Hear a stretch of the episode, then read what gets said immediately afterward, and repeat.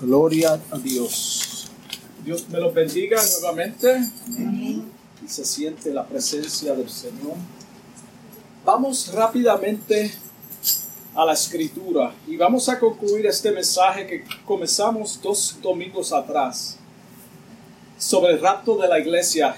La escritura se encuentra en Primera de Tesalonicenses capítulo 4, versículos 16 al 18 y lee de la siguiente manera, porque el Señor mismo con voz de mando, con voz de arcángel y con trompeta de Dios descenderá del cielo, y los muertos en Cristo resucitarán primero.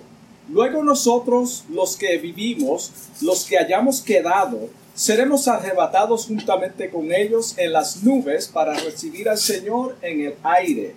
Y así estaremos siempre con el Señor.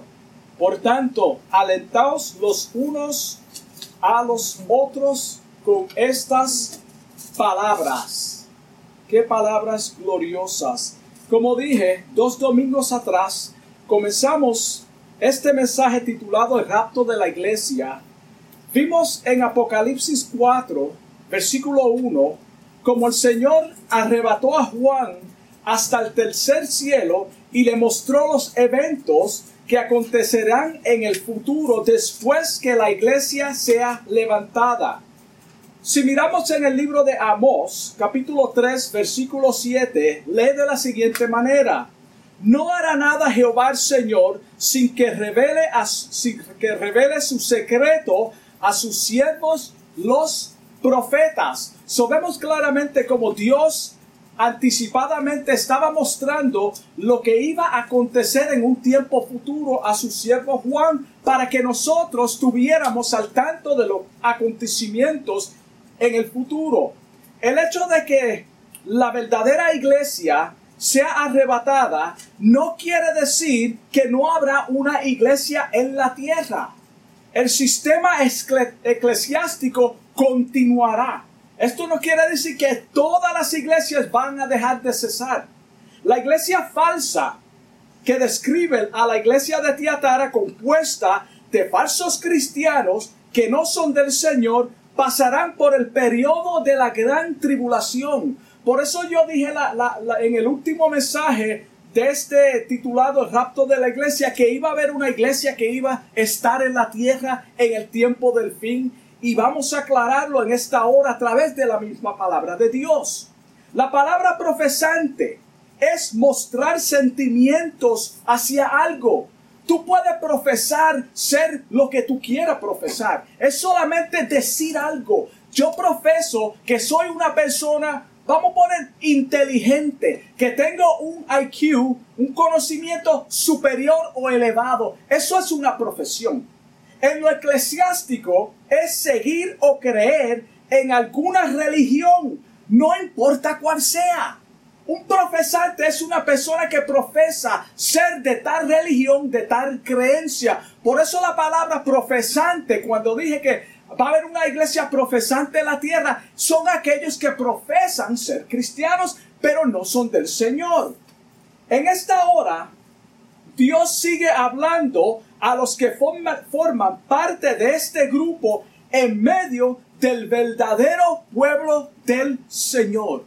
Todavía Dios está hablando a esta iglesia falsa que está en medio de la verdadera iglesia. Le está dando tiempo para que recapaciten y reconozcan que verdaderamente ellos tienen que afirmar su vida en el Señor.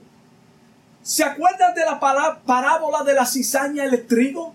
Ahí claramente nos da un ejemplo. Los segadores querían arrancar la, ceniza, la cizaña, perdón, que fue, ¿qué fue lo que dijo Jesús?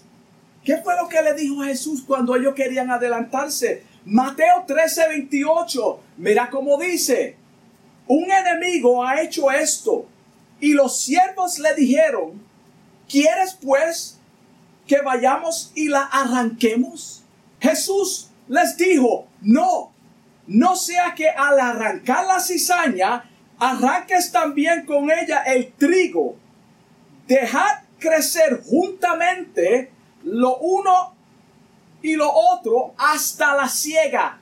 ahí claramente estamos viendo que van a haber dos iglesias dentro de una. El tiempo de la siega, yo diré a los segadores, recoged primero la cizaña y atadla en manojos para quemarla, pero recoged el trigo en mi granero. Aunque este evento que estamos mencionando aquí sucede después del rapto de la iglesia, es un cuadro de dos tipos de creyentes dentro de un mismo lugar. Esto es un cuadro perfecto. Mira cómo dice Apocalipsis 2, 21 y 22. Dice, y, y le he dado tiempo para que se arrepienta, pero no quiere arrepentirse de su fornicación. Acuérdate que las siete iglesias, aunque eran iglesias verdaderas en aquel tiempo, a la cual se le escribió estas cartas, pero están representando todas las iglesias a través de la historia hasta el día de hoy y después del rapto. So continuarán. He aquí, yo la arrojo en cama y en gran tribulación a los que con ella adulteran, si no se arrepienten de las obras de ellas, de ella. El arrebatamiento, no todos los que hacen profesión de fe en Cristo se levantarán. Esto tiene que quedar claro, hermano. No todo el que hace profesión de Cristo o en Cristo se levantará en el, en el rapto de la iglesia, sino aquellos que hayan tenido un verdadero encuentro con Cristo y hayan tenido y tienen la vida eterna que Él da a los que son de Él. El hecho de que una persona religiosa haga sanidad. Y esto es, hermano, esto es bien importante. Y estos versículos cada cristiano debe de memorizarlo, tenerlo apuntado en su Biblia para cuando vean estas cosas. El hecho de que una persona religiosa, porque acuérdate, los religiosos, a menos que sean espiritistas, son los que están haciendo milagros y prodigios hagan sanidades y prodigios en el nombre de Cristo, no quiere decir que son salvos. Por eso nosotros, hermano, hay una advertencia. Ten cuidado con estos fenómenos que se están levantando. Nosotros creemos en sanidad. Creemos en la palabra de Dios. Pero hay que tener mucho cuidado. Hermanos, los falsos profetas y maestros de hoy también hacen milagros en el nombre de Cristo. Esto no es nada nuevo. Vuelvo a repetir.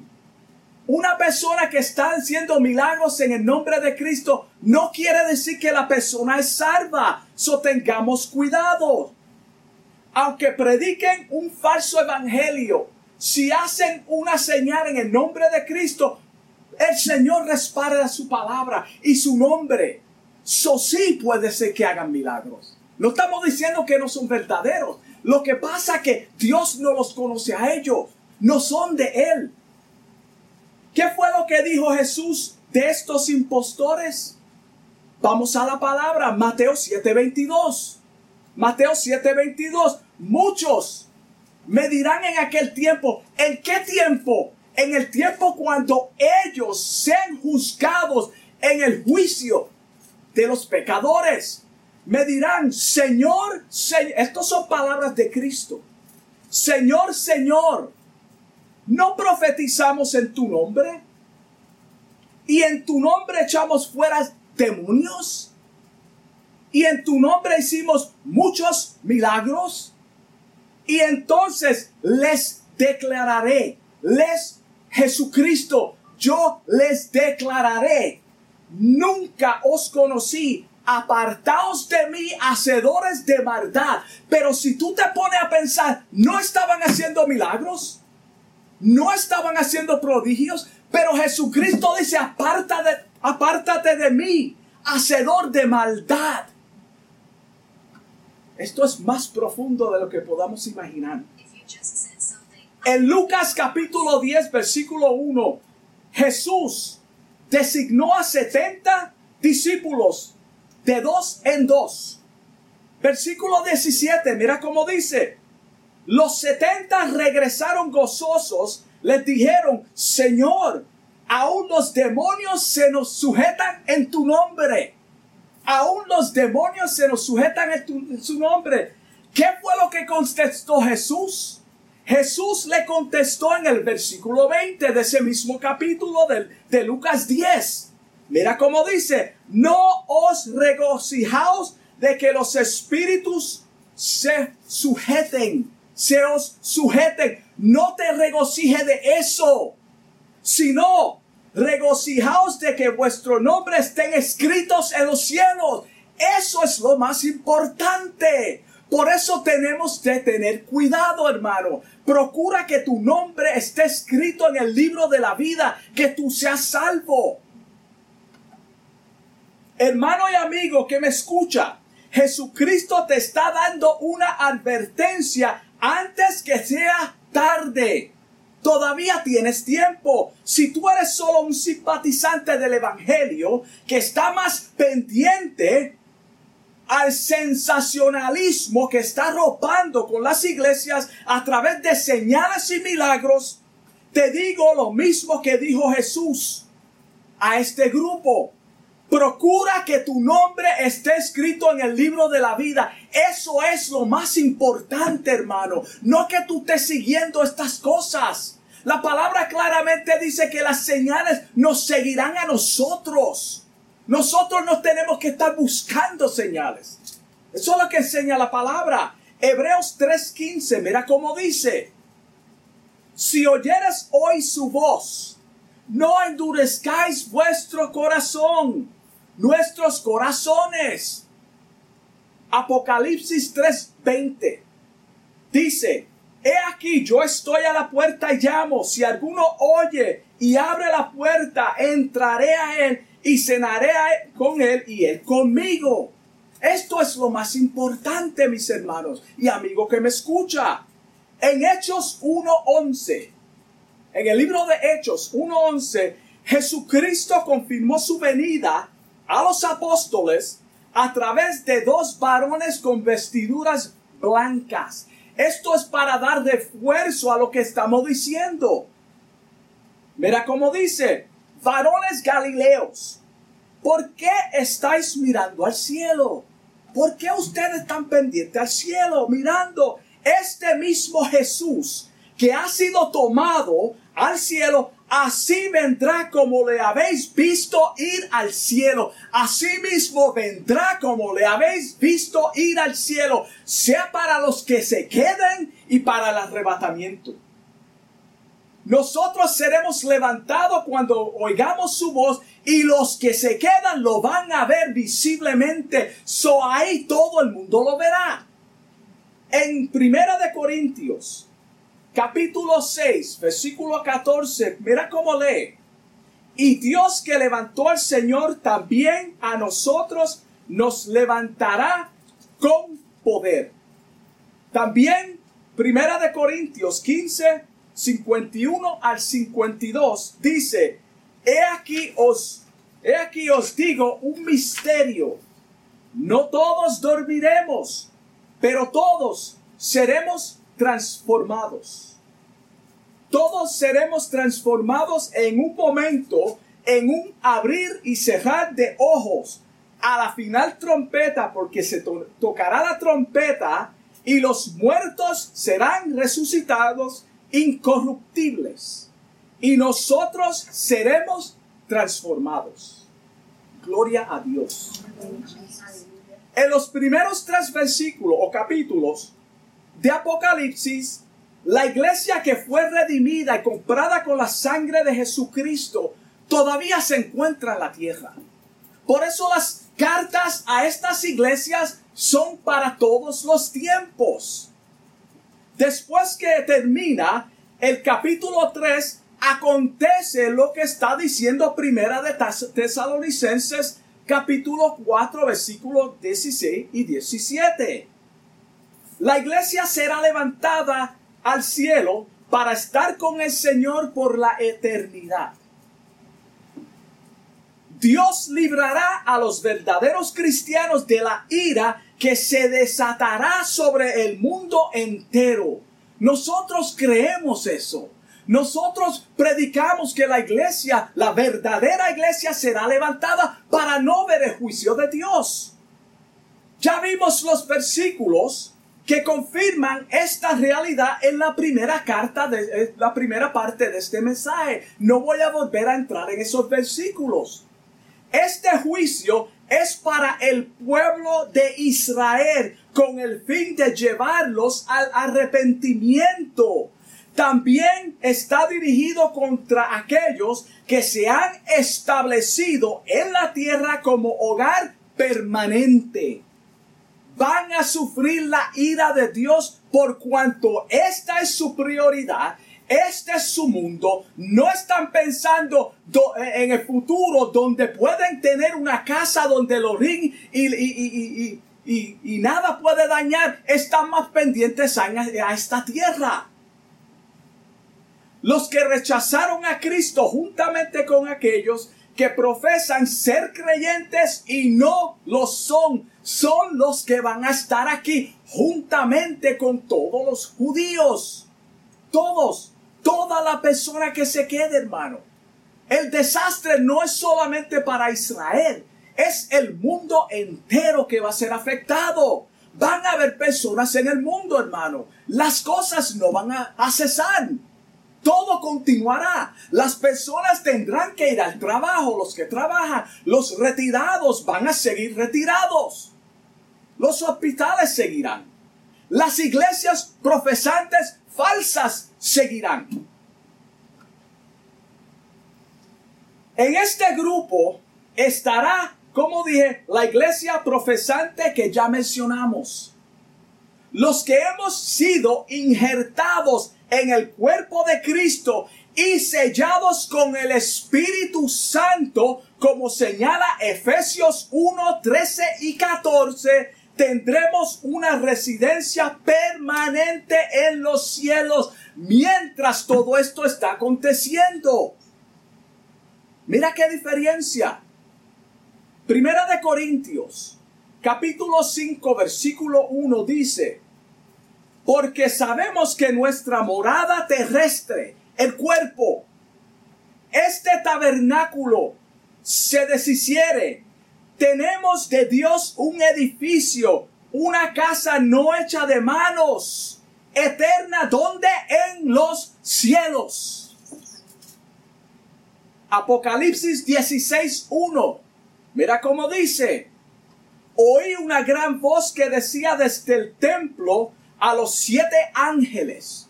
Ahora vamos a entrar otra vez brevemente a ver el juicio. y y derramar sobre la tierra las siete copas de la ira. Acuérdate de la ira de Dios no está ya sobre su pueblo. Los redimidos no pasarán la ira. La ira de Dios. Derramar, lo voy a leer otra vez. Suena duro, pero es la palabra de Dios. Es bueno incomodar a la gente, hermano. Siempre y cuando sea por la palabra de Dios. Y, y derramar sobre la tierra las siete copas de la ira de Dios, hermano. No está hablando de otra cosa que la ira de Dios. Lo que dice ahí es lo que es.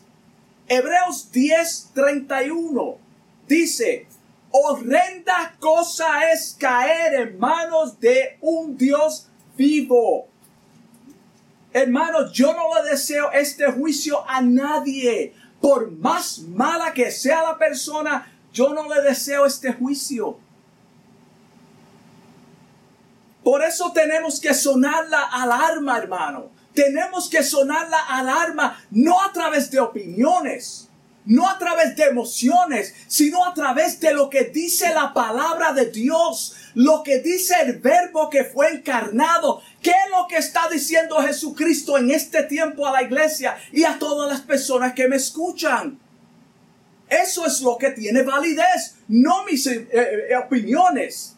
Aunque suene duro, es la palabra de Dios y es para tu propio bien. Mira cómo dice Mateo 24, 21. Mateo 24, 21 lee de la siguiente manera. Porque habrá entonces, entonces, eso es una palabra clave. Después, ¿de qué? De estos acontecimientos. tribulación. Cuando no la ha habido desde el principio del mundo, ni la habrá. Wow, este es el juicio de Dios. Ni aun el diluvio se puede comparar, hermano, con este gran evento, ni aun el diluvio. Aquellos que no sean levantados, dice Apocalipsis 6, 16 al 17, que dirán a los montes y a las peñas, caed sobre nosotros y escóndenos del rostro de aquel que está sentado en o sobre el trono. Escóndenos, hermano. ¿A dónde huiré de la presencia de Dios? Si bajara a lo más profundo del agua del mar, ahí estás tú.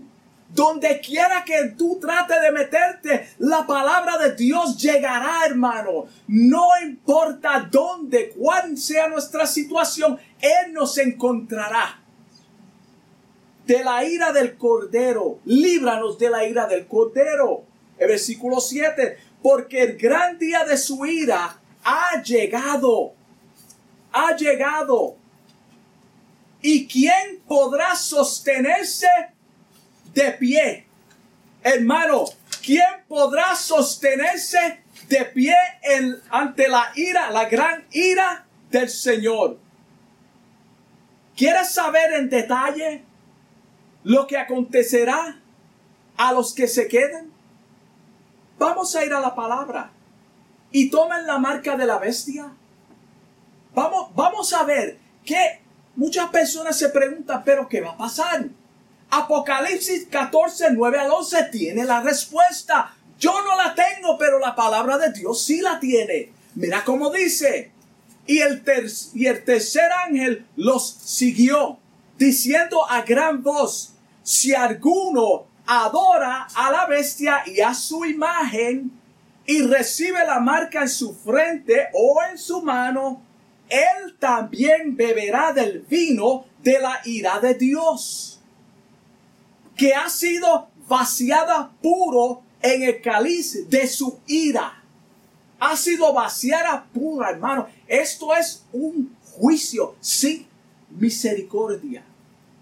El tiempo de Dios es hoy. La advertencia de Dios para ti es en este momento. Puede ser que mañana tú no lo veas, hermano. Tú puedes, puede ser que mañana tú no despierte. Y Dios te está dando esta oportunidad para que te arrepienta de todo corazón. Si es una persona que está solamente entretenido con las cosas espirituales que son de Dios, va a una iglesia pero no ha dado su corazón al Señor, nunca ha sido transformado, no es sellada con el Espíritu Santo, esta advertencia es para ti también. A veces solamente señalamos a los que no están dentro de la iglesia. La iglesia no salva a nadie. La iglesia no salva a nadie.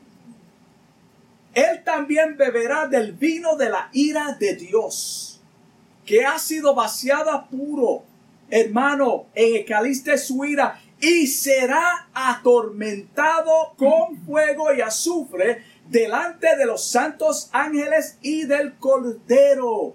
Muchas personas dicen que esto no es literal. Yo no quiero estar aquí para experimentar si es literal o no.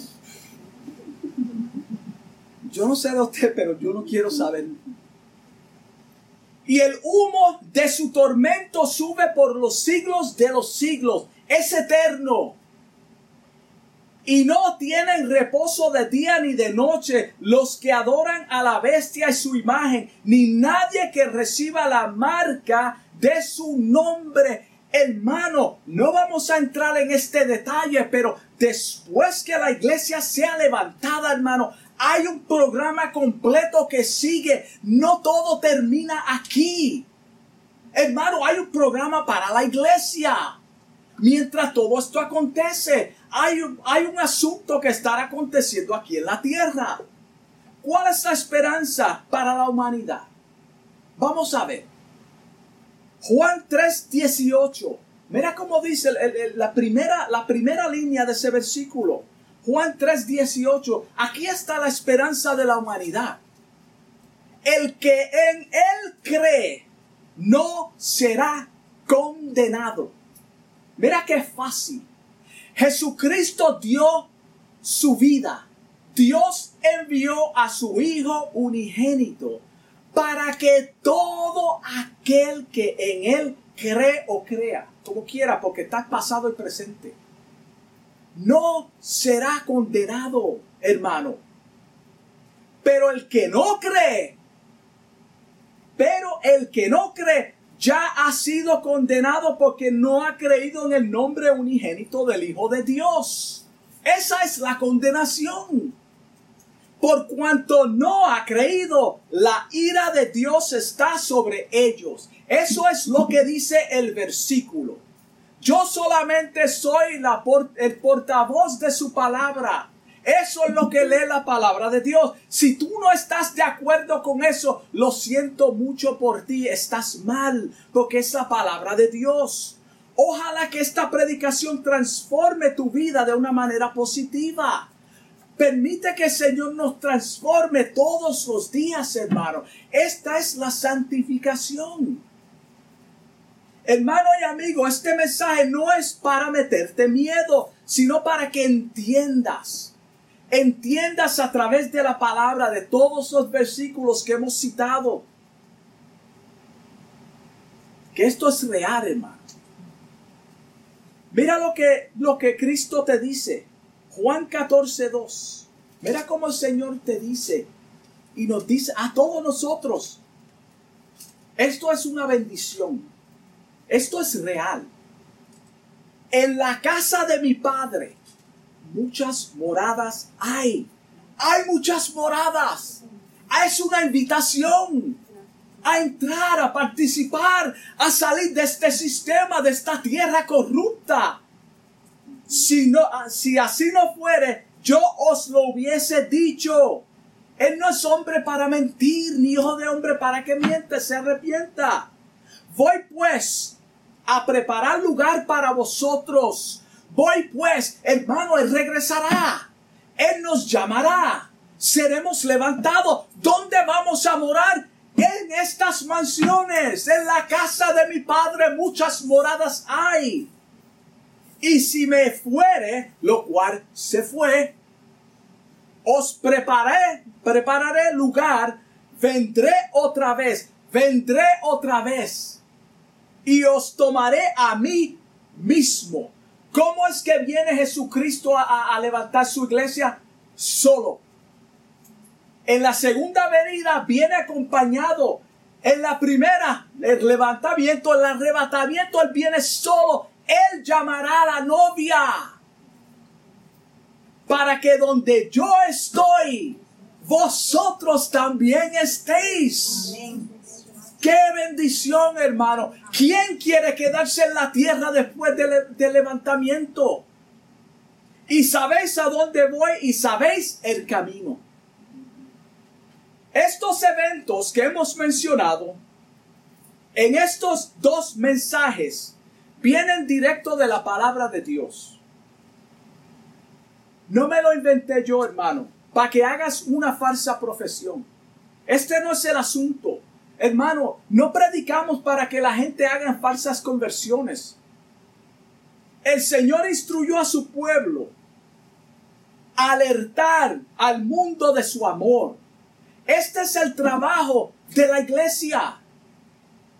De alertar a las personas, al mundo, primeramente de su amor. Porque de tal manera amó Dios a quien? A la humanidad, al mundo, de misericordia, pero también de los juicios y la ira venidera. Esa es la función de la iglesia. Y esto lo vemos claramente en la palabra de Dios en Juan 16, 8 y 9, donde habla de, este, de, esta secuencia. esta obra de redención no es producto de un ser humano, no lo puede producir el ser humano. La redención fue un acto hecho por Dios. Tú no puedes comprar la salvación. Descansa solamente en la obra redentora de Cristo. Y la única forma que nosotros podemos venir a Cristo es a través de la fe. Es por la fe, hermano. No por obras. Tú no te la puedes ganar. Cuando la palabra de Dios entra en el corazón de la persona y la persona es receptible a la palabra de Dios, el Espíritu Santo comienza a hacer la obra de redención en la persona. La persona es, es, es convicta, de pecado. Y cuando la persona se siente mal por el pecado, entonces cuando hay una transformación genuina concluimos con esto. Amigo que me escuchas, si el Espíritu Santo te ha traído convicción de pecado, juicio y de justicia a través de la palabra y entiendes que eres un pecador y necesitas un salvador. Gloria a Dios. El Señor te dice en su palabra, no lo digo yo, en su palabra. Hermano, nosotros predicamos solamente la palabra de Dios. No emoción. Proverbios 23, 26. Dame, hijo mío, tu corazón. Acuérdate que en el corazón es donde emana que la vida. El ser completo del humano. Dame hoy tu corazón y miren tus ojos por mis caminos. En otra palabra, camina en esta verdad. Lámpara es a mis pies tu palabra y lumbrera a mis caminos. Lumbrera a mi camino. Sígueme lo que está diciendo el Señor. Y amigo que me escucha, hermano, el Señor te dice, sígueme. Él quiere hacer morada en tu corazón. Cristo quiere transformar el corazón del ser humano, hermano. La apariencia, hermano, la apariencia es imperfecta. Lo que podemos hacer exteriormente, hermano, no es lo que salva a la persona. No importa cuán pecador tú pienses que eres o seas, Él puede transformar tu vida y hacer de ti una nueva criatura, hermano. No hay tal cosa como un pecado demasiado que el Señor no pueda perdonar. No existe, hermano. No lo hay. El Señor ya dio su vida por todos los pecados. Por más mala que sea la persona, por más mala que sea la persona, si esa persona se arrepiente de todo corazón, el Señor transforma las vidas. El Señor cambia las vidas. Mira cómo dice Primera de Juan 1.9, con esto cierro. Dice, si confesamos nuestros pecados, Él es fiel y justo para perdonar nuestros pecados y limpiarnos de toda maldad. Dios me lo bendiga. Vamos ahora. Amantísimo Dios, Padre, te doy gracias por esta palabra que tú me has permitido predicar en esta hora, Señor, pidiéndote, Señor, que la misma haga una, transformación en una vida, Dios mío. Padre, para que vengan al conocimiento de ti, Señor. Que tú salves, Señor, aquellos que todavía están tambaleando, Señor, en el Evangelio, que todavía no se han decidido, Dios mío, por servirte a ti de todo corazón, Padre. Te pido que la obra del Espíritu Santo transforme sus corazones, Señor. Que vengan a la plena conocimiento, al pleno conocimiento de tu palabra, Señor. Gracias, Señor, en el nombre de Jesús. Dios me los bendiga.